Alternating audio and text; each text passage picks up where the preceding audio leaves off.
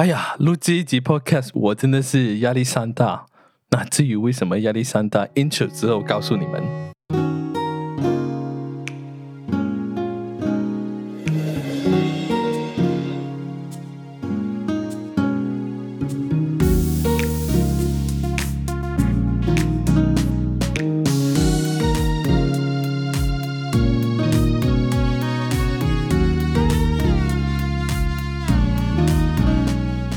收听《Just Ordinary You Podcast》。我们这一集有令我非常压力山大的会，欢迎会。谢谢谢谢，Kenny 你好，《Just Ordinary You》的听众大家好。首先要谢谢 Kenny 的邀请，很荣幸上到你的 Podcast 来聊天。大家好，我是易慧，来自马来西亚。我现在住在纽约市，在我自己的工作室教钢琴和亚历山大技巧。刚才我有讲到说，为什么我这么亚历山大呢？是因为我们今天要讲 Alexander Technique，我知道是一个冷笑话。好，会可以不可以我们破题一下，跟我们听众呃用简单的几句讲解一下什么是 Alexander Technique。好，在我还没有进入正题之前，我想问一问 Kenny，你知道我们现在的人生活会面对很多不同的压力，你会不会有觉得，就我们长时间坐在办公室使用电脑啊，或者是我们使用手机的时候投滴滴啊，这些不良的姿势会造成你的身体酸痛？有啊，因为我自己本身是 work from home 的，那我基本上一天一开始工作就是坐在电脑面前。基本上没有什么起来可以动的时间。对，这些压力呢，除了坐在办公室的椅子上啊，使用手机啊，还有有一些人因为职业的关系或运动过度、过度使用身体，会形成重复性损伤，或叫 repetitive strain injury。还有就是像你跟我，我们都是纽约人嘛，我们时常要赶很多很多的 deadline，、嗯、所以必须和时间赛跑。所以这些很多种种的压力呢，让我们全身的肌肉其实长期属于在很紧绷的状态，所以久而久之，我们就会腰酸背痛啊、情绪焦虑啊等等的问题。如果是你呢，你会怎么疏解你的压力？我会选择运动咯，跑步或者去健身房做一下运动，出一身汗，可以让我放松一点的。对，这个很好，因为我们其实现代很多人都。比较少动，就整天几乎都是坐在椅子上，所以动一动是非常非常好的一种疏解方式。还有，其实我也知道很多人会用按摩啊或 SPA 来疏解疼痛，不过你也知道这些方法只是暂时舒缓疲劳，其实也治标不治本。我想介绍亚历山大技巧呢，亚历山大技巧是一种身心合一的学习方式，它的原理是训练我们的自我观察能力。就是 self awareness，然后了解我们的习惯和动作，或者我会叫 habitual patterns。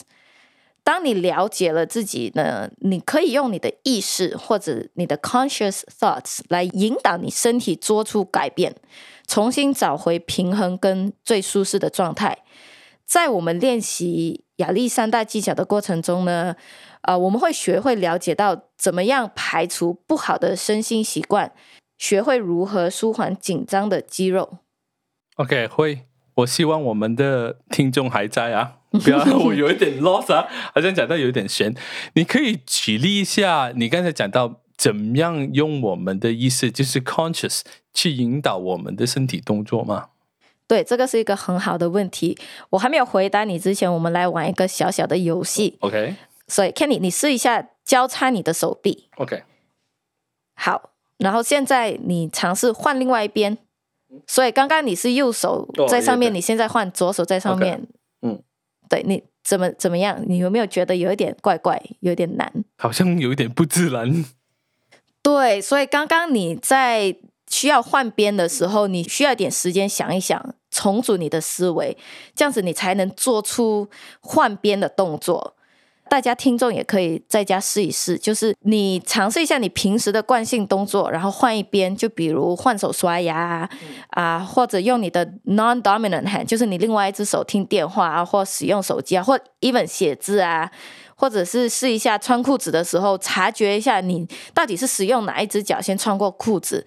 就简单来说呢，这些。提高我们平时自我的观察能力，就是用平时的一些习惯跟小动作，我们就会开始发现，我们到底平时做的这些习惯到底是好还是不好呢？呃，到底对我们的身体是不是会增加更多的压力呢？然后我们就可以用意识更有效率的使用我们的身体。所以，当你有效率的时候，你不但可以改善身体的疼痛和不适，你还可以减轻身体跟精神上的压力，间接的会提高我们的工作时候的效率跟你的生活品质。经你这样解释，好像很有趣，可以不可以跟我们讲一下 Alexander Technique 的一些历史啊？譬如说是谁创办的？啊，好。亚历山大技巧呢，是由澳洲一个 Shakespeare 的舞台演员，他叫 Frederick Matthias Alexander，在二十世纪初所发展的一套 Mind Body Technique 或者身心技法。年轻时候呢，亚历山大先生经常有声带问题，所以导致到他时常失去声音，然后无法演出。他非常烦恼，他为了解决这个久医无效的病情呢，他就开始了长达十年的自我探索和观察。结果呢，他就发现原来他的声带的问题呢是他自己造成的啊。对，OK，他发现的就是他平时日常生活中呢没有正确的使用他自己，就是没有用正确的姿势。就比如他站啊、坐啊，嗯、他的头可能低低啊，所以他就再加上表演时候的啊不良动作习惯，而引发他的声带出问题。Interesting，我真的不知道你的肢体动作会影响你的发声。对，其实你的身体不是分开的嘛。对对对。当你做的每一个动作都是一个合体嘛，就比如说你要动你的手。说真的，不只是你的手在动嘛，你你的 muscle 啊什么都是 interconnected，、oh, okay. 对不对？所以它其实它的声带发出问题只是一个 symptom of 它的 overall problem，它的 overall 怎么用它的身体的一个 problem，所以渐渐的。他就建构出一种独特的系统，他这个系统就是叫 Alexander Technique。所以这个 Technique 呢，不但解决了他自己的声带问题，而且他发现到，哎，他的身体更健康，然后他的情绪更好，然后演出的时候有更好的发挥。学习 Alexander Technique 有哪一些好处吗？因为每个人的身心习惯和状况都不一样，所以每一个人的好处或者他得到的效果其实因人而异。最普遍的好处呢，其实就是你的身体酸痛会明显的减轻。很多人学会使用更正确的姿势后呢，他们会发现他的肢体协调性，他的 coordination 会提升。还有就是啊、呃，他的呼吸会变得更顺畅。呃，还有刚刚前面我就提到，因为你的身体变得更协调，很多人的心灵压力啊或情绪问题也会获得改善。而且我也知道，有一些人的睡眠品质也变得更好哦。那我想知道，哪一个人群或者哪一种职业的人最能够受益于这个 Alexander Technique 呢？有没有说有一群人，譬如说，我可以想象你刚才说，呃，Mr. Alexander 他本身是一个舞台剧演员嘛？嗯。那还有没有其他的呃职业是特别能够受益于这个 Alexander Technique 呢？实际上呢，只要你是一个更想了解自己的人呢，或者是想学习正确的使用自己的身体或改善你的习惯的人呢，亚历山大技巧都适合你。这门教育方式其实是不分年龄或性别或职业的。不过呢，亚历山大技巧是。的确，在艺术表演领域特别的受欢迎，因为这些音乐家、演员或舞蹈家，他的工作是需要高度的身心协调。嗯嗯嗯，对，所以啊、呃，亚历山大技巧就啊、呃，会为他们带来的改变跟好处会更明显。所以那些啊、呃，表演欲的人呢，就非常提倡跟练习亚历山大技巧。刚才你也提到说，某些职业，比如说舞台演员啊。啊，艺术表演方面，这些人都最能够受益于 Alexander Technique。那有什么名人他们是有在练习或者曾经练习过 Alexander Technique 的？目前我知道学习 Alexander Technique 的名人啊、呃，我知道的是大多数是从演艺的或音乐领域的人，就比如那个 Hugh Jackman，嗯，X-Man，对，然后 Leonardo DiCaprio。你要唱歌吗？我很想唱马哈鲁歌了。我看得出来。我，我听到小李的名字，我很想。酷掉酷掉。然后还有那个啊，Lupita Nyong'o 啊。对，他也是，他其实是我我的老师的学生哦。OK OK。然后啊、呃，还有那个 Keanu Reeves 啊，Robin Williams 啊，哦、然后对他们那些演员都曾经学习过。然后出名的歌手呢，我相信你知道 Madonna。哦、OK。对，Victoria Beckham 啊，还有那个 Paul McCartney 啊。你没有讲你自己的名字的。我不是名人，OK，我是 ordinary，所以我才上你的 podcast。OK OK，除了在演艺圈挺有名的，其实，在英国和美国有多所大学那个音乐、戏剧或者专业舞蹈的学生呢，他们都必须学习亚历山大技巧。是其中一科必修的课程。就我知道的呢，就是好像 Yale 啊、嗯、NYU 啊、Curtis 啊，他们都有亚历山大技巧课。像你自己在念书的时候，应该没有接触过亚历山大 technique 吧？对，这其实要说回我为什么会接触到亚历山大技巧呢？其实是在我在马来西亚念书念大二的时候呢，我的手肘得到了急性炎。然后那时候呢，我的左边的手肘呢肿胀，然后又发炎，然后左手臂完全不能动，剧烈的疼痛呢，影响了我钢琴演奏的学业。当时寻医的路其实还蛮坎坷的，那时候从铁打师傅拧扭啊，到涂中药，到照 X 光，吃消炎药，打针抽血，其实都不见起色。虽然。后面啊，那个手肿的情况会慢慢好转，不过我的手指呢，时不时会感觉到麻痹，然后我的肩膀酸痛、偏头痛都经常会发生，所以我就一直渴望寻找一种可以减少我肌肉紧绷和损伤的方式，然后同时间也可以提高我音乐演奏的技巧，所以这个。到两千一一年的时候呢，我搬到了纽约，然后我就觉得，哎，纽约市应该什么都有吧.对，然后那时候我就开始接触了亚历山大技巧，我就发现原来我的疼痛是跟 Alexander 先生一样，就是来自于我不良的姿势，然后还有我无意识，就是 unconscious 的做事的方式。所以当我上了第一堂课的之后呢，我就发现到，哎。原来亚历山大技巧可以教到我怎么舒缓我紧绷的肌肉，啊、呃，或者是我们会称为 releasing unnecessary tension，、嗯、对，然后可以减低啊、呃、我的精神压力，然后令到我的日常的生活作息减少疼痛。还有一个比较有趣的事情发生在我自己的啊、呃、经验，这是我自己亲身经验，就是我觉得我的视力。跟我的 sclerosis，我那个脊柱弯曲的问题，也因为亚历山大课啊、有所改善。你有这个问题，是因为你要长期坐下来念经，还是什么其他原因？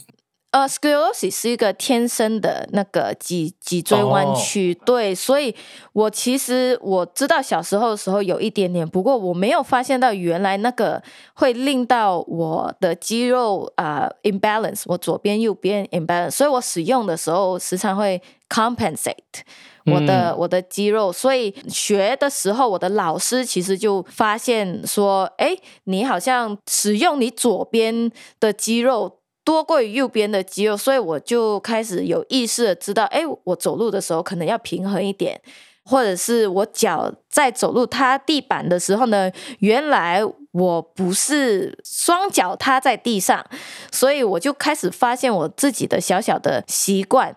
当然，这个是我的个人经验啦，也并不代表所有人的效果都会跟我一样。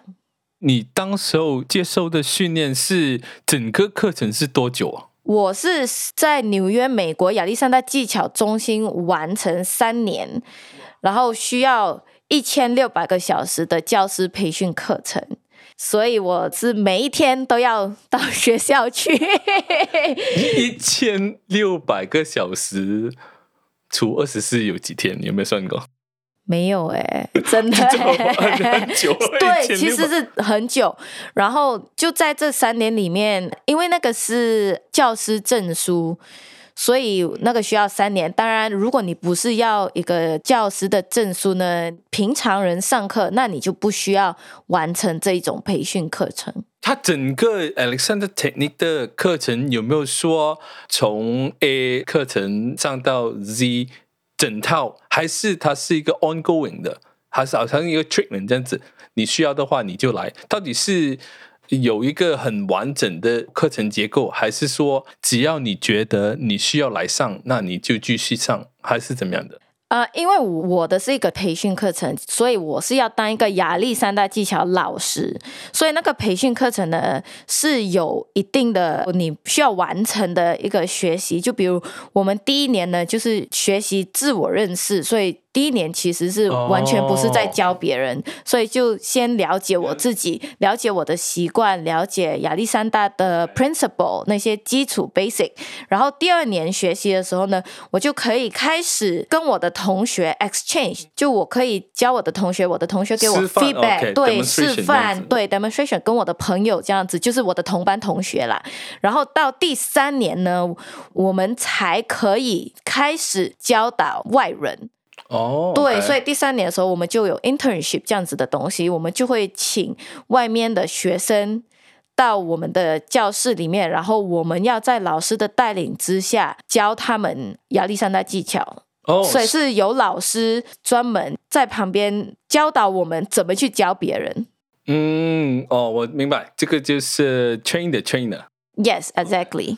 那如果我今天想学习 Alexander Technique，但是我不要成为一个合格的呃 Alexander Technique 的老师，那我是不是只是上前面第一年的课程，学习它的最基础的，是这样子吗？还是？哦，没有没有，不需要，有几种管道可以学习亚历山大技巧的。嗯嗯，和有认证的亚历山大技巧老师上一对一私人课，其实是最好跟最快达到效果的方式。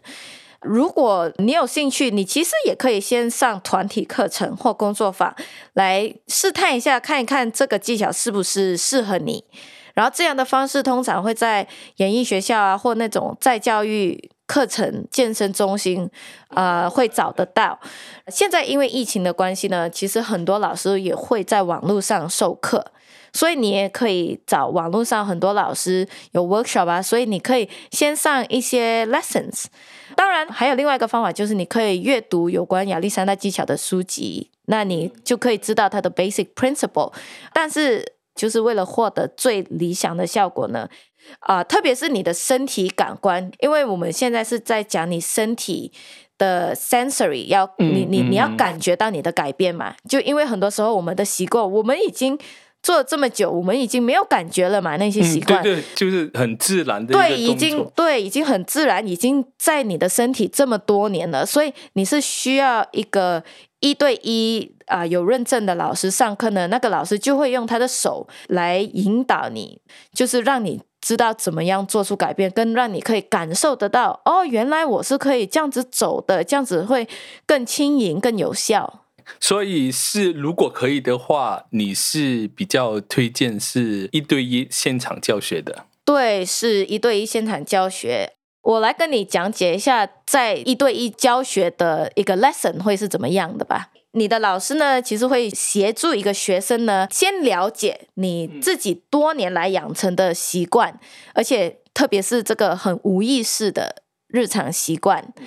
然后他也会教导你一些基本的人体结构跟知识，在面对面的课堂上呢，他就会用口述来引导你的思想和意识，然后他也会用他的双手来接触你，嗯、就好像呃，你上瑜伽课，老师会。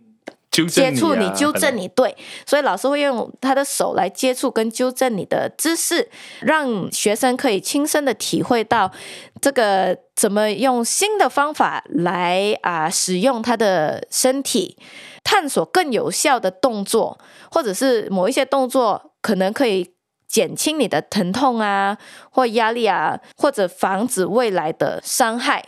基本上我们上课呢，没有一个特别的 pose，我们会从最最基本的动作开始，就从你坐啊、站立啊、走路啊这些来练习亚历山大技巧。好，你完成了所有 Alexander Technique 的课程之后，成为了合格的老师。那你怎么样开始你教 Alexander Technique 的事业啊？一开始呢，我其实是当 assistant，我 Alexander Senior Teacher，他们有在 colleges 教，所以我那时候是在 NYU 的 Tisch School of Arts 当 assistant，然后也有在 New School 当 assistant，然后呃还有一个是那种嗯在教育课程 New York Open Center，哦，就是那个 Continue Education，对对，哦、那种那那一类型的 center 啊、呃。当 assistant 对，所以我是从助教，因为我觉得我还没有办法自己带领一堂课，所以我就先当助教，然后看一下那些老师到底是怎么带领亚历山大技巧课。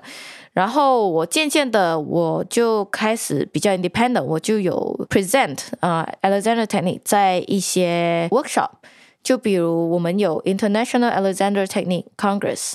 然后我就有在里面 present workshop 啊，我在 Columbia University 哥大，我有 present 亚历山大 workshop，然后在一些音乐的 master class 我也有教，然后我回去马来西亚的时候，我也有在马来西亚的大学里面给了一些亚历山大技巧的 workshop。所以，当我觉得我比较有信心的时候，我当了好几年的 assistant 之后呢，我才慢慢的开始拥有自己的工作室。我知道你也是跟另外一个 trainer，就是成立了一个机构去推广 Alexander Technique，对吗？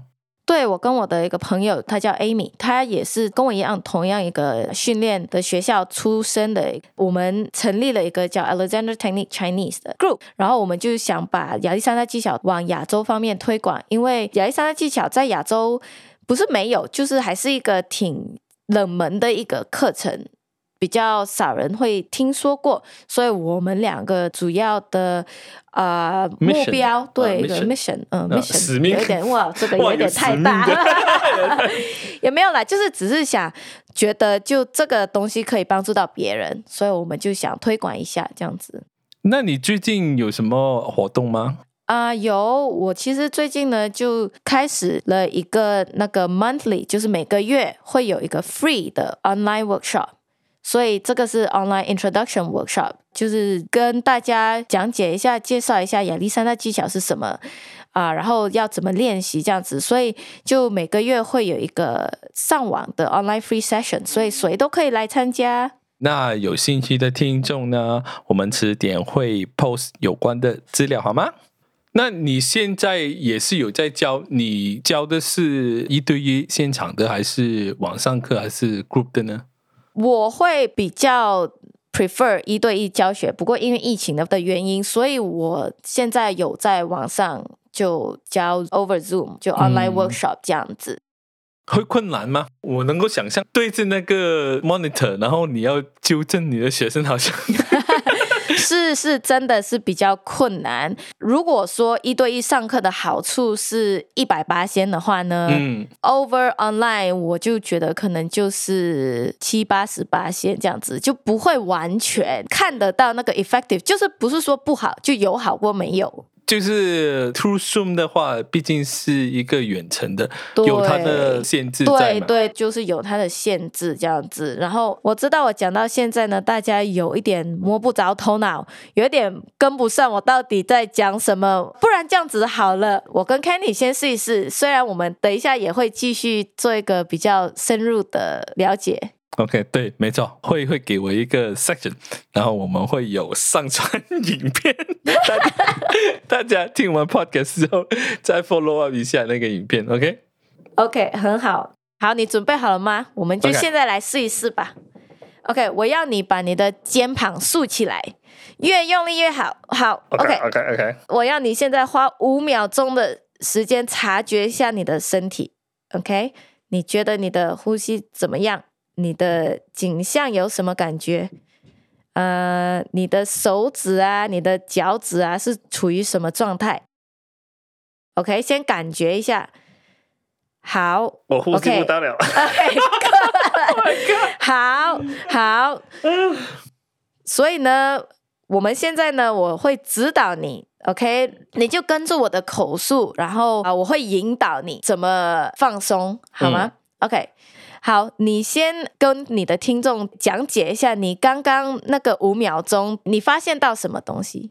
嗯，首先就是很明显的，就是我的胳膊很紧，然后我的喉咙也是很紧，其实还蛮难呼吸的。然后我觉得胸肌这里呢，好像有一点紧。那手指好像感觉到有一点麻痹，我不懂为什么，嗯、很可怕。对，所以你刚刚的，你看你那个是我们夸张的，我是要你把你的肩膀竖起来嘛，是一个非常夸张 extreme 的，对。然后你你就可以察觉到，哇，你的呼吸胸口闷闷的，你的手指麻痹啊，然后肩膀酸痛啊，你的脖子就好像硬硬的，是不是？对，你就感觉到其实你。一个动作就是肩膀竖起来，你就会影响到你身体这么多个部分。哦，对对，对不对？所以我这个是非常夸张的一个方式来告诉你。不过我们平时日常生活中呢，我们可能没有这么夸张的把你的肩膀竖起来。不过我们肯定，就比如你看手机呀、啊，或者打电脑啊，对不对？你肯定会有这个姿势。就是看手机，所谓的低头族，我们的颈椎一直向下压。OK，对，所以因为这些小动作呢，不是在我们的潜意识里面，因为它已经是变成一个习惯的惯性的动作。所以，当我刚刚给你的一个 example，就是把肩膀竖起来是一个夸张动作，你就马上发觉到、察觉到你身体这么多个部分，嗯，好像呃有点不协调、不舒服，对对，不协不协调、不舒服，而且又紧，又会开始酸麻。所以你可以想象得到，你每一天做的很多动作，看手机、做走路。都有很多小小的 habits，可能你没有察觉到，所以积少成多。所以你想象一下，那些不协调的 habit，最后会对于你的身体造成的压力跟肌肉紧绷的一个 situation 会多大？可以，想象，就是每一个小动作就会造成小小的压力，然后所有这些压力累积起来，就变成对一个身体是一个很大的压力，对，很大的负担。Okay, okay. 对，所以亚历山大技巧就是让你有意识，就先了解到我做的这些动作，哎，然后再从中看一下这些动作其实对我的身体有效率吗？我需不需要做这些动作呢？所以，然后我我们就可以开始去除不必要的一些对身体上的负担。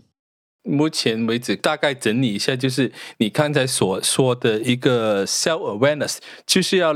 让你的学员 aware 他们一些小动作可能是正确不正确啊造成的压力，然后你指导他们怎么样去，会不会是说呃改正过这动作，然后令到他们之后所做的动作，譬如说可能是坐下，可能是举手走路更 efficient 嘛？所以说你刚才讲到这个呃 not necessary 是吗？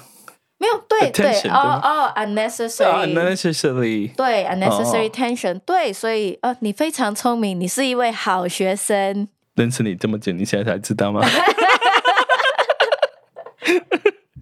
好，会到现在大概理解到说 Alexandra 它的好处在哪里。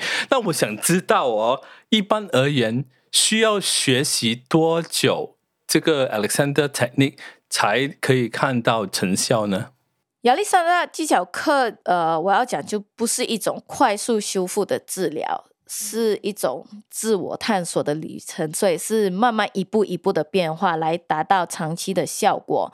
不过呢，大多数人会在六到十堂课以内可以了解到它基本的概念。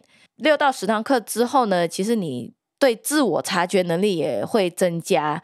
然后你也开始会体会到运用亚历山大技巧在日常生活的好处。当然，这个也取决于你的个人目标啊、你的兴趣跟你的身体状况。呃，举个例子，就像你学呃乐器啊，或者是学一个新的语言，你是需要时间来练习这个新的技技能嘛。嗯、所以，如果你学习的时间越长，你的效果就越来越明显。就好像如果你学啊、呃、西班牙文，可能你只是想学一个基本的 greetings 啊什么，你可能就上个三四堂课，嗯、你就。可以知道一些 basic greetings 啊，一些 basic 的字眼。如果你想学习到一个可以 conversational 的那个 level 的话，你可能需要对，你要可能要一两年的时间。所以我会比喻学习亚历山大技巧跟学习语文一样。如果你只是想知道那个 basic 的话，就几堂课，六到十堂课，你就大概可以 grasp the you know basic knowledge。好，接下来我想问的就是，那 Alexander Technique 跟譬如说 Chiropractor 啊，或者是呃 Body Massage 啊，或者瑜伽，有什么根本上的分别啊？呃，刚刚我们前面有聊到 Alexander Technique 是一门教育方式，所以我们会把它们称为老师和学生的关系。所以学生是透过自己的意识来改变身体的动作。而不是被动的，像接受按摩或者是 chiropractic，那个是你是躺在那边，然后人家帮你改变。嗯嗯。OK，然后亚历山大技巧其实和一些身心技法，如太极啊，或者是瑜伽，其实有相似的观念。不过，我觉得亚历山大技巧特别的地方就是它没有指定的一套动作，或者是像瑜伽不是有 poses 吗？哦、对对对，呃，亚历山大技巧呢，其实是在日常的任何时候啊、任何活动或任何地方都可以使用亚历山大的原则。就比如我们现在这样坐着，其实。啊、呃，我也可以开始运用亚历山大技巧，就是我现在会发现到，哎，原来我做的呃好像有一点弯曲，所以我的左背开始有点痛，所以我现在要啊、哦、平衡一下我的坐骨，然后我现在可以放松一下我的颈项。你这一步就是你刚才提到的 self awareness，对吗？对对，你要发现自己哦这个姿势不舒服，OK self awareness。对，然后我我发现之后呢，我就可以引导我自己说，哦。OK，我知道我这个做的歪歪的，我可以先放松我的 neck 的的肌肉啊，我可以放松一下我的 pelvis 啊，所以我就会开始给自己一个引导，这样子，然后我想一想，然后再进行一个动作，这样子。我感觉好像学会了这个 Alexander Technique 之后，可以融会贯通，一理通百里明，这样子，就是可以用在。可能我不知道，可能牵涉到身体动作不同的时候，都可以运用 Alexander 这个用理念吧，就是 self awareness，然后你要改正过来，你要确保你没有刚才常常提到的，就是 not necessary attention，对，就这样子。其实有很多亚历山大技巧的老师呢，融合了亚历山大技巧跟 swimming。所以他们是 swimming instructor，、oh. 他们也有 Alexander Technique instructor 的 background，然后或者是 Alexander Technique and horse riding，嗯，或者是 Alexander Technique and acrobats。所以，我们啊亚历山大技巧的老师其实是来自很多不同的 background，很多不同的领域。然后也是因为他们不同的领域，可能他们遇到了一些瓶颈，然后他们觉得他们突破不了，可能是动作上的瓶颈，或者是他的精神上 mentally。的一个瓶颈，所以他们会借由亚历山大技巧来重新发掘自己。那对于你自己来说，你学习亚历山大技巧之后，你在你自己的专业就是教钢琴或者弹钢琴嘛，对吗？对。你有没有发现到有什么不一样吗？有有，就比如我自己好了，因为教钢琴，我其实需要长时间的坐在椅子上嘛，然后坐在学生旁边，所以很多时候呢，我坐的腰酸背痛，然后我自己也不知道，就是到 end of the day，到傍晚下班才发现到，啊、哦，我这个背怎么这么痛？然后我上了 Alexander 之后，就发现到，哎，原来我是不需要以这一种姿势来久坐这么久。嗯嗯，对。然后当我发现到我我可以把我的脚怎么放松，或者是我可以怎么纠正我的头，就是不要头低低，好像我们刚刚讲的 text neck 这样子。所以我就在上课的时候呢，我就会时不时的观察我自己，就是说，哎，我现在开始有一点痛了，我是不是做了什么动作会令到我我的身体开始的一些讯号，告诉我自己说，哎，可能你刚刚这样子久坐这个姿势对你身体不好哦，所以我就会再用亚历山大技巧的理念来让自己 refresh refresh my、uh, movements 这样子。OK，那你同时也是有教钢琴学生嘛？对，那你会。把你学到的 Alexander Technique 也用到你教钢琴这方面的事情吗？有啊，有啊，当然啦、啊，就啊、呃，你知道弹钢琴也是要长时间坐在椅子上，然后要用手指，所以他的手指跟身体的协调，嗯，其实要很高高度配合的嘛。然后特别是小孩子，你知道现在的小孩子很多都喜欢驼背啊，然后我们身为父母叫他们怎么坐正，他们都不会听啊，所以我就。会用亚历山大技巧，就是用比较啊、uh, imaginary 的方式来让他们 get out from the habits of slumping，这样子。怎么样讲 imaginary？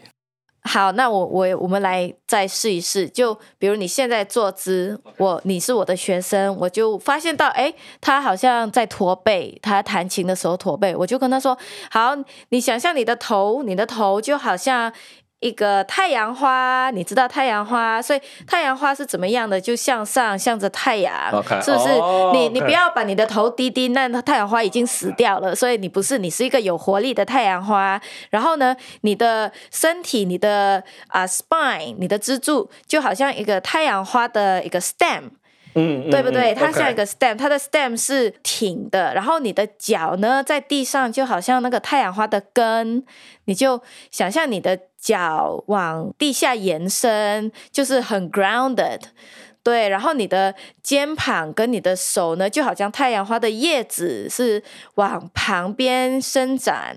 就比如你在弹琴的时候呢，就感觉好像有一阵风吹来，所以你不是硬的，这一朵花是其实可以随风摇摆，可以向左向右，你还是 free to move，不，你不是硬硬绷绷的在那边，你还是有 flexible mobility，你还是可以动的。不过 at the same time，你有一个很好的姿势，看起来很有活力。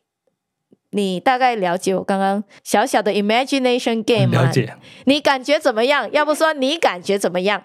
我我觉得在你讲的同时，你叫我去想象自己是一个太阳花的时候，我有跟着你叙述的去想象跟做。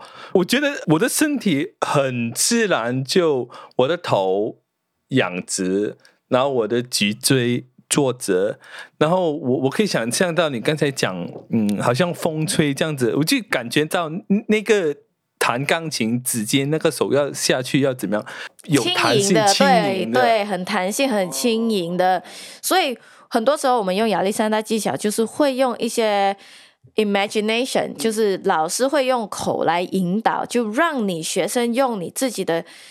Imagination 来对你的身体做出改变，而且我刚刚看到你的坐姿其实更加的怎么说呢？啊、呃，不是硬的，而是 dynamic，就是而且你你有没有觉得你的身体也比较轻盈，就是没有这么沉重？嗯嗯，好，没想到教钢琴也要需要 imagination 的。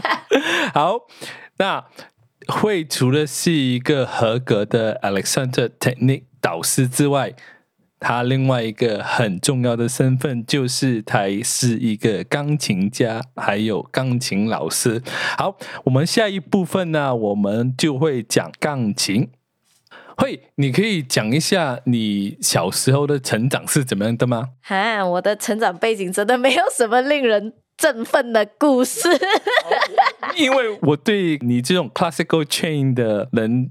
有一个想象或者 stereotype，就是觉得，哎，他们会不会四五岁就给家长逼他们弹钢琴，然后拿这个木头 在在旁边弹错了，然后打他们手指这样子。我我自己有这样子的想象了。其实那个也是有一点，那个是我不堪回首的过往。OK OK，那那你你不堪回首的过往或者童年是怎么样的？你家里是很严格的吗？很 strict 的吗？呃，我会说我是一个在一个普普通通的小康家庭长大啦。我的父母其实很重视我跟我弟弟的教育，尤其其实，在那个艺术方面的培养。所以小时候呢，我有机会学习钢琴啊、舞蹈啊、画画，甚至我们有上书法课啊。哦、oh，OK。对，所以呃，刚刚你举的例子，就比如小手被老师打那种啊，那个也是有。所以我有一段非常讨厌上钢琴课的过往。不过还好，我后来有遇到恩师，所以才会令到我。就有今天的成就啦。我很好奇，你是几岁开始学钢琴的？应该差不多是五六岁的时候开始。五六岁连幼稚园也没有上。对啊，就五六岁的时候，而且那时候父母也是听人说哦，学钢琴好嘛，对不对？然后我们就去试一试学钢琴喽。那你是最后是怎么样？找到乐趣的呢？我我想你你小的时候五六岁应该是比较想去公园玩吧？对，其实学习乐器是一个非常漫长、非常 dry 的一、哦、一件事情，所以啊、呃，家长的鼓励跟我母亲毫毫不放弃、坚持的信念，才有我今天的成就，所以我要感谢他，真的。啊、我们这些小孩子你也知道，我们就是当然是想玩呐、啊，然后谁会在那边想每一天弹一个小时的钢琴？呃，所以我是当然是有又编又骂又哄又骗的方式，才慢慢的开始啊、发觉到弹琴的乐趣。不过那是非常长的一段时间，不是说一两年的时间。你还记得你是学到第几年之后，你才自己自发的真正的喜欢钢琴这个事情？你要真的知道吗？因为你想，你，你想当，我不知道。我可以告诉你，我不是那种自然就非常对音乐非疯狂的那种人，所以我其实花了很多很多年，我可以至少说七八年。九年十年，我才真的发现到弹钢琴的乐趣。因为前面说真的都是为了老师、为了父母而学习的。我知道 classical train，尤其是钢琴，一般上在马来西亚学的时候，就是所学的歌曲就是考试歌，对吗？嗯、对，就是要考那个 level，对，对，考 level，对吗？所以变得这样无趣，是吗？对，呃，对，所以真的寻找一个适合的老师非常重要。我我我只能这么说，因为如果那个老师只是在乎你考级啊，那其实对一个小朋友的成长跟他的音乐的了解就非常 narrow，你知道我的意思吗？嗯嗯嗯。就是 not holistic，就是音乐不只是练钢琴跟。认识考试歌曲啊，它还有很多方面的，就比如它的啊、呃、历史背景啊，就为什么贝多芬写这首曲子啊，然后还有啊、呃，就是认识不同啊、呃、culture 的音乐啊，就比如你可以认识啊、就比如我们马来西亚，我们可以认识啊、呃、马来人的音乐啊，Gamelan 啊，或者是印度人的音乐啊，或华人的音乐啊，不过很多。钢琴老师真的就是比较 dry，就是只是弹考级的曲子，所以我真的换了好几位老师，才换到我后面一个我跟了很久的老师。那个恩师就是啊、呃，鼓励我当钢琴老师的一个老师，oh. 可能他看到我。没有看到自己的潜能吧，他可能看到我自己不知道的兴趣吧，所以他有介绍我很多，就比如 Broadway 的曲子啊，就比如爵士的曲子啊，然后慢慢的我就发现到，哎，其实好像不只是需要弹贝多芬和莫扎特，原来音乐还有其他方面。喂，在你小时候练钢琴的时候，有没有偷偷练一些 pop 的？当然有啊，什么王力宏啊、光良啊，我们是不是在透露年龄？是是不可以让老师知道你有在练这种流行歌的，对吗？呃，那我没有特别跟他讲啦。不过我在家里是有练啦。然后我妈妈就说：“哎，可以不可以练一些你上课的曲子，而不只是练你的流行歌曲？”你的考试歌你每天都在弹，他们 听也听到烦了。喂，有没有遇到你之前的老师？可能你好奇问他：“呃，老师，请问什么是 negative harmony？” 他说：“哎，这个钢琴没有考，不要问。”会不会这样子？也是有啦，不过。我其实也是一个比较文静的孩子，所以我比较不 不爱发问问题。我是说，老师说这样我就 OK 的那种人。哦，所以你你也是规规矩矩的，对一个学生。对，刚才你自己说到你自己是五六岁开始学，那我想知道。以你现在的认知，如果我有小孩，我想他们开始接触钢琴的话，你会建议小孩至少要到几岁才开始去学，无论是钢琴或者其他乐器呢？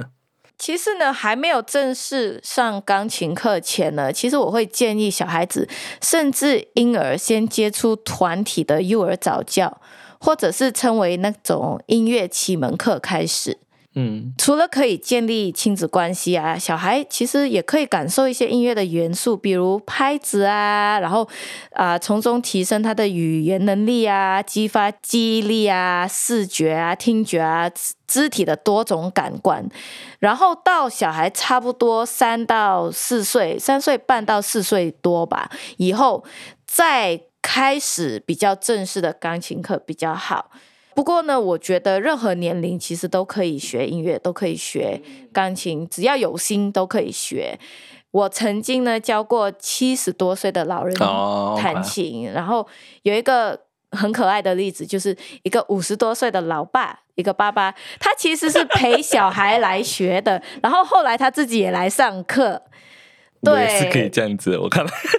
对，真的，所以呃，真的不要局限于说哦。呃我太老了啊，手指不能动啊，我不能弹琴啊。我真的想借这一次的机会跟大家说，不要怕，要知道你学习新的乐器，学习钢琴、学习吉他也好，可以防止你的脑部退化啊，然后你也可以提升你的肢体的协调啊。我想知道，做一个好像你这样子 classical train 的人，你小时候你练琴那个时间表，那个 schedule 是怎么样的？是每天要练，有没有规定几个小时？你说小时候，我们讲不同的呃阶段吧。OK，嗯、呃，我要承认我是一个非常懒惰的学生，我不是那种呢就可以坐在钢琴前面每一天练琴一个小时的那种人。我真的不是那种小孩，我是临时抱佛脚的。哦，对，然后就是那种隔天要上课才练的那种人呢、啊，然后或者是一个星期。Skip 几天呢、啊？然后三天捕鱼四天打网的那种学生。那你是一直考级对吗？小的时候，你什么时候或者在几岁的时候考完是八级对吗？啊呀，就普遍上人家知道的就是那种皇家音乐八级嘛。我、uh, 哦、可能十四岁吧。哇，十四岁就考完了。对，应该十四岁。那之后就到人生高峰了，对吗？好，通常考完八级之后，如果要继续深造钢琴，接下来下一步是什么？考完八级，说真的就是一个 basic，就好像你 high school 毕业这样子而已。这种就是专业的钢琴老师。对，就那个真的只是一个 basic。就比如你你刚刚完成 high school 的一个，你不能说我 high school 完了就完了。所以你考完八级真的只是 basic，然后你当然还可以继续深造啊，然后你就可以啊、呃、有不同的 performance level 的 certificate 呀，或者是你可以进入大专 college 念 music major 呀。你自己在大学是念钢琴的吗？对，我我在马来西亚的时候呢，我的啊、呃，我是念钢琴演奏本科毕业的。哦，Bachelor 是钢琴本演奏的。对对，呃，music performance。那你来到美国的时候读 Master 的时候，也是念钢琴演奏吗？不是，我在美国的时候，我进修的是 Piano Pedagogy，就是钢琴教育学。因为我喜欢教嘛，我教琴教很久了，所以我就觉得这个才是我的 passion。我不是非常喜欢表演，所以我就专注于钢琴教学。嗯、所以弹钢琴的人或者是钢琴家有不同的，有演奏的，有教育的，可能有创作的，对吗？对，当然音乐的领域其实非常的广泛，有不同不同的角色。那你现在教钢琴，你现在还念钢琴吗？呃，我现在说真的，我也是比较少练的，真的，我是我是需要多练琴，这个我承认啦。对，因为每一样东西都是需要练习嘛，你一没有练习，你就退化嘛。OK，我自己也是一个曾经想读音乐系的人，最后当然我没有读了。那我想知道，你决定要大学读钢琴表演的时候，你的家人是什么反应的？他们是支持呢，反对，还是怎么样？我其实是因为没有进到我想要读的科系，所以 music 是我的 second option。你你的 first option 是什么？我的 first option 其实是念牙医。Uh, boring。对，很不一样，对吧？其实也是为什么啊，音乐会是自然的。Second option 是因为我其实十六、十七岁的时候就已经开始教琴，所以我那时候我就刚刚讲过一个恩师嘛，他那时候在我十六、十七岁的时候就鼓励我开始在他音乐学院当他的助理，当他的学徒，就教小朋友。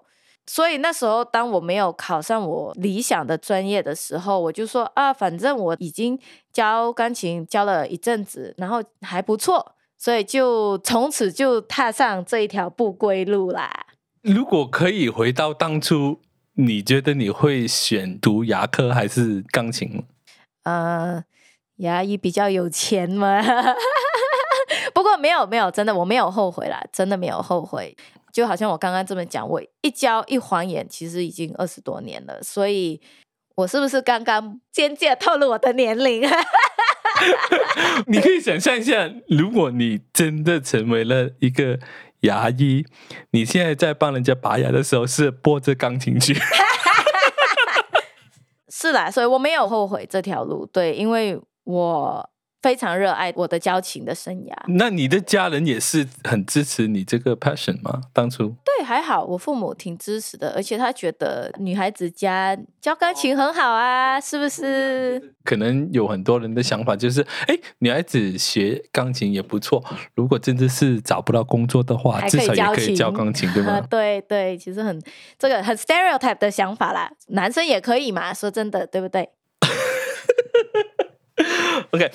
你毕业之后，那你怎么样开始你教钢琴的事业啊？啊、所以刚刚我就说我其实十六、十七岁就开始我教钢琴的职业嘛。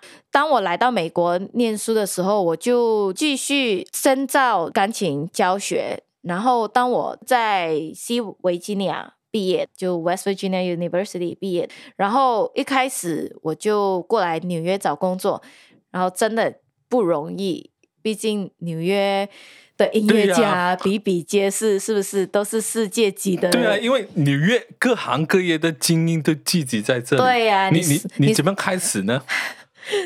那时候说真的，你随便在路上遇到的钢琴家都是 Julia 啦，Berkeley 毕业的啊，所以像对真的，所以像我这种无名小卒啊，不是名校出身啊，是是去 Lincoln Center 那边逛啊。我也想啊，我不好意思啊，没有了。就我，我不是名校出身，的确真的很难跟别人攀比。所以你的学校 West Virginia，你的 major 方面不是一个有名的。对，其实不算是有名的。虽然我的老师非常好，然后我们的环境也真的挺不错，不过我们不能跟那些 Julia 那些比啦，那些是非常非常名校。对，不过我觉得我还是算。挺幸运的，我曾经在好几家音乐啊、呃、学院教课。我记得那时候最多学生的时期，我其实一周需要教六到七十个学生。六到七十个，对对，很 crazy 啊、呃！我现在没有了啦，我现在拥有我自己私人的工作室，所以我私人的工作室就是啊、呃，我只有 limit 我我几个学生，然后就是教亚历山大技巧跟钢琴。所以你现在收的学生或者在教的是很少的，跟过往比就少很多了。哪有人教六七十个 学生？对对，现在还好，现在呃二十几个学生。哦、oh，OK，你刚刚起步的时候，尤其是在你刚才讲到纽约有这么多精英的音乐界在这里，那你起步的时候有没有遇到什么困难？刚刚讲过，就是我真的蛮幸运的，还好哎，我有挺支持我的上司，就是很 supportive，然后很相信我的上司，所以他们都放手让我去拥有我自己的一套教学方式啊什么的，所以。我不觉得我有什么非常难过或非常大的挫折，除了啊、呃、赚钱赚的比较少而已。千万不要跟他们讲的。对，就一开始起步真的是很少。哎，你刚才讲到上司，好像讲到一种呃，就是大公司那个 structure 这样。其实所谓的上司，他是一个扮演着什么角色的？就是音乐学院的老板呐、啊，oh. 就是他们创创办那个学院啊，所以他。当然，他们有一套教学方式啊，然后他们也有一定的目标 goals 要你达到嘛。就比如学生考试的时候啊，要大多数都一定要 pass 啊，拿 A 啊，或者是比赛啊这种东西，所以还是会对老师们有一定的要求。是不是想象不到，连教钢琴也是有 KPI 的？对，真的。你现在应该理解到，你小的时候为什么你的老师一直要逼你考过这个 考试？对，这因为就是 KPI 的关系。好，那除了 Alexandra Technique 钢琴以外，你还喜欢做什么事情？其实我的平常的日子真的是非常非常的普通，我就是带孩子啊，然后我喜欢烹饪啊，然后我也喜欢啊、uh, gardening。我有，对，我有一些兴趣，就种一些花草啊、水果啊、蔬菜啊这样子。Gardening 这个兴趣是在美国才发展出来的，对吗？哎、欸，其实这个不是哎、欸，你这样子，啊、在马来西亚，对，我会想回这个，我要感谢我的外婆，因为我们我在我成长的时候，我家前面有个小庭院，然后她就会种种菜啊，种种花啊，所以我觉得我是从那个时候培养种花种草的兴趣。好，会，我们现在已经到我们 podcast 的尾声。那这个单元是问我，你可以问我一个问题。哦，到我了，非常好，终于到我折磨你了哈。好，我想问你，就是为什么你会有这个想法，就想开始你 Just Ordinary You 的 podcast 呢？是到底是什么东西 inspire 你？inspire 啊嗯，其实当初想要开始 Just Ordinary You Podcast，就是一个很单纯的一个 idea 而已。我就想到说，哎，不如来做一个 podcast 吧。其实我是先想到那个名字，就是我之前有讲过，在跑步的时候突然间想到，哎，Just Ordinary You，就是简写成为 J O Y，嗯，对，Joy 嘛，听到那个，然后。然后我就想，哎，那我的主题应该是什么呢？那我就想到说，哎，那每个人都可以上 podcast 的，当然是可以分享他们自己专业的那一方面。那还有他们所谓的 ordinary side，就是他们平凡的一面。因为毕竟我自己很相信，无论你是一个多平凡的人，你总有一些事情。经验是值得跟大家分享的，所有的听众也可以从你的分享里面得到一些事情，那就是一个很简单的一个想法，而我自己也是可以做到，对吗？因为我也不需要辞掉我们的工作，就这样子开始了。我前几集也说。其实我不是太在乎说我的 podcast 要做到什么程度，其实我没有一个清晰的目标，我只是知道说，哎，只要有访问的一个机会，那我就继续会做下去，嗯，就这样子而已，嗯，呃，大家不要灰心，虽然我不知道 这个 podcast 什么时候有一天会结束，但是呃，就这样子啊，就那一句。只要能够做下去，我都会做下去，就这样子而已。嗯，嗯，这个其实很 inspire 我，就是很鼓励我。就如果我们心里真的有什么一个目标或什么，就真的不用害怕，就先试一试，就真的去 try。对啊，就好像你自己很热衷于 Alexander Technique，你也是想要找一个机会去跟人家分享，对吗？对对，谢谢你这个广阔的平台。好，我要加问你一个问题。因为我之前问你的时候，你是有婉拒了我一下，说暂时是没有时候。那过了一阵子，你又跟我讲，哎，你会做这个 podcast，当中是有什么心路历程吗？到底什么改变了你的想法？其实一开始我回拒你是因为我有点不好意思，我就觉得，哎呀，我这个普通人有什么好讲的呢？是不是？嗯。然后我就有听到你几集的 podcast，然后我就觉得，哎，其实每一个人好像你讲的都有他对社会的一个 contribution。嗯嗯。然后我觉得我对于 Alexander Technique 呃是有信心的，因为我。热爱这个东西，然后我觉得这个东西可以帮助到别人，然后我就觉得，嗯，那其实我就不应该这么自私，把这个东西就收在我自己，就就给我自己。我应该，如果我热爱这个东西，我就其实应该踊跃的跟别人分享。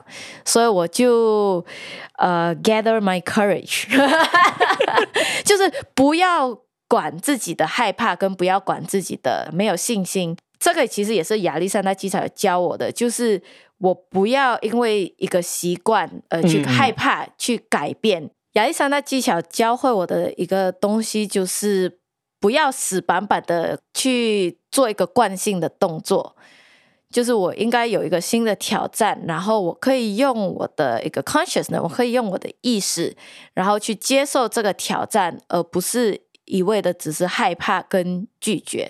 所以我最后就想通了，就觉得好吧，那我们就试一试的心态。然后我也觉得今天非常好玩。看来会已经把 Alexander Technique 融汇在自己的生活里面。好，会，我们真的是到最后啦。那在尾声这里，你有什么祝福的话想对我们的听众还有本 Podcast 讲吗？呃，好，就经过这次的疫情呢，让我真正的体会到拥有健康就是最大的财富。所以我希望透过今天的分享呢，能让大家认识啊、另外一种模式来恢复自己自然的身心平衡跟健康。然后我也希望呢，你的 Podcast 会越来越旺，然后邀请。更多不同领域的人来上节目，然后让我们认识他们平凡和不平凡的一面。所以，如果你需要啊、一些嘉宾呢，请你联络我，我可以介绍人家给你。好，再次谢谢会，让这个 podcast 做多一集，还有再次感谢您收听 Just Ordinary You Podcast。别忘记订阅 podcast，浏览我们的官网 Just Ordinary You dot com，还有 follow 我们的 Facebook page。我们下一集再见，拜拜，拜拜，谢谢。